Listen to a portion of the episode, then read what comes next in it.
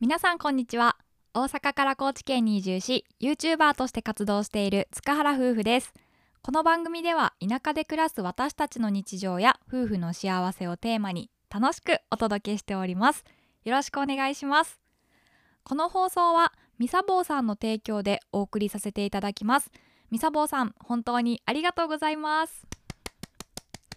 はい。本日のスポンサーのみさぼうさんなんですけれどもこのみさぼうさんとの出会いっていうのは私たちが昨年ヤフーニュースでこの YouTube の活動を取り上げられた時にチャンネルをそこで知っていただいたことが始まりで温かいコメントとともに応援をしてくださっております。当時一番最初私たちの動画を見てくださってそこにくださったコメントの中で母親と一緒に動画にハマっているっていうことをねお話ししてくださったんですけどもまさか親子揃って見ていただけてるとはと当時すごく驚きました。なんか少し恥ずかしい気持ちもありますけどでもそれ以上に嬉しくて本当に感謝しています。ありがとうございます。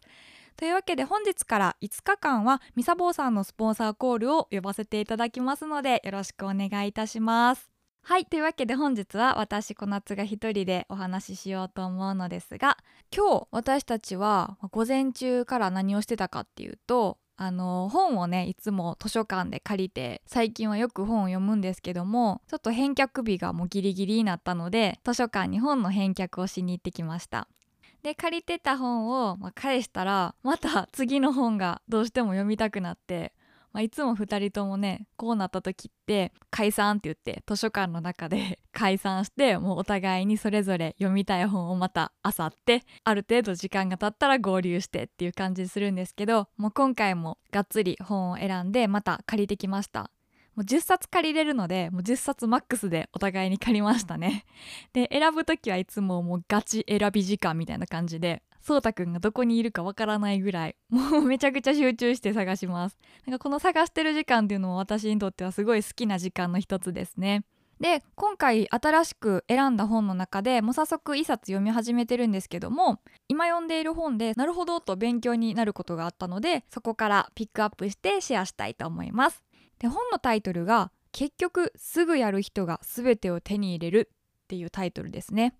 でどんなことについて書かれているかというと行動力がテーマの本になります。行動の本質っていうものに向き合って自分自身を自由に動かせるための本ですっていう風にね言われているんですけれども例えばこうやらなきゃなーと思ってるけど腰が上がらない。めんどくさくて先送りにしちゃう。ギリギリにならないと動けないっていう人には向いている本だそうです。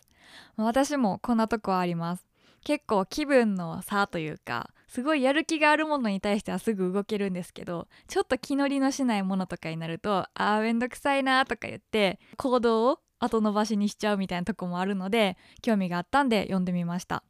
でその中ですぐに行動に移せる人の思考法っていうのがいくつか書かれているんですけどもそれが今回タイトルとつながってくる「悩むと考えるは似てるようで違う」っていうことですね。で皆さんはこの2つの言葉違いをはっきりと説明することってできますか？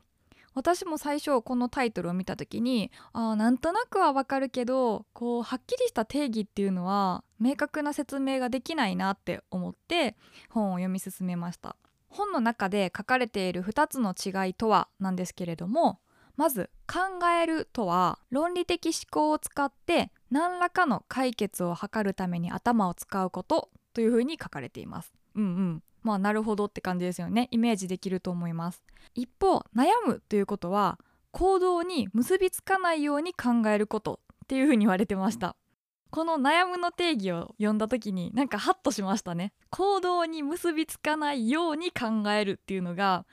あーたまにしちゃってるかもって思って私もこう陥ってしまうずっと考えているっていうループがあるんですけどこの行為は単に悩んでるだけだっていう状況だったのかって思いました。そりゃねその悩んでるだけだったら解決もできないし結論も出ないから行動にも移せないわけだよなと思ってなんだかこの言葉にねしっくりくる部分がありましたね。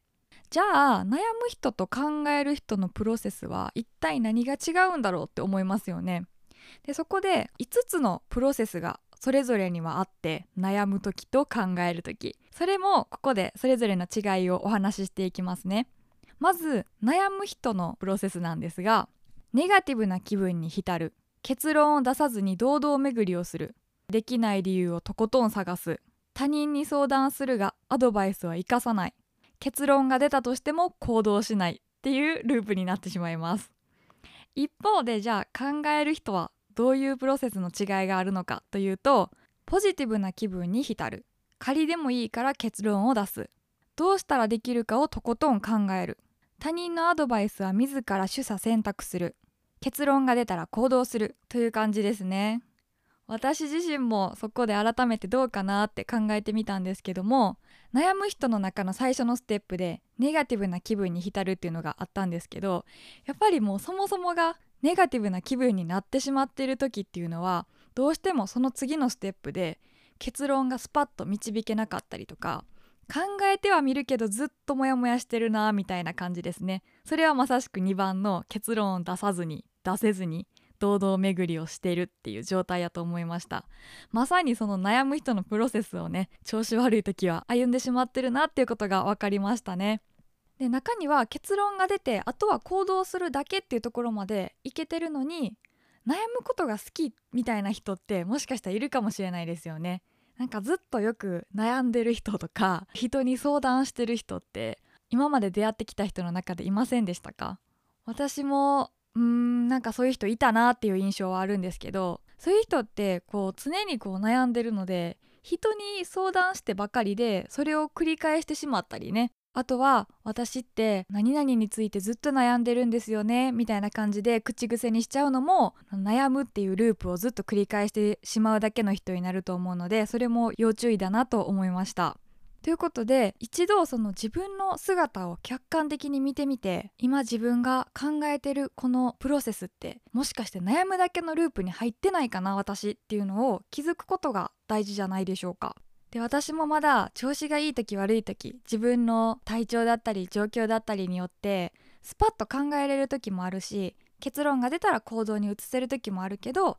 やっぱり今言ったみたいにそうじゃない時もあります。だからそのムラがねまだまだあるなって思うので、まあ、常にこれからしっかり行動に移していくためには悩むじゃなくて考える思考でしっかりプロセスをたどっていきたいなと思うし悩むことをずっとしているだけの自分は嫌なのでもしそんな自分をね変えたいって思ったら考えるプロセスに切り替えようっていうねまずは頭を切り替えるっていう練習をしていきながら実践を繰り返していきたいなと思っています。はいという感じでこの本にはすぐに行動に移せる人の思考だったりコツっていうのが詳しく書かれていて読んでいく中でもかなり分かりやすい内容だったんで面白いなと感じました。なのであのまだしっかり完全には読み切っていないので読み進めていきながらまたためになることがあれば是非シェアさせていただきたいと思います。はいというわけで今回のテーマは「悩むと考えるは同じようで違う」というテーマでお話しさせていただきました。それではまた次回の放送でお会いしましょう。バイバーイ。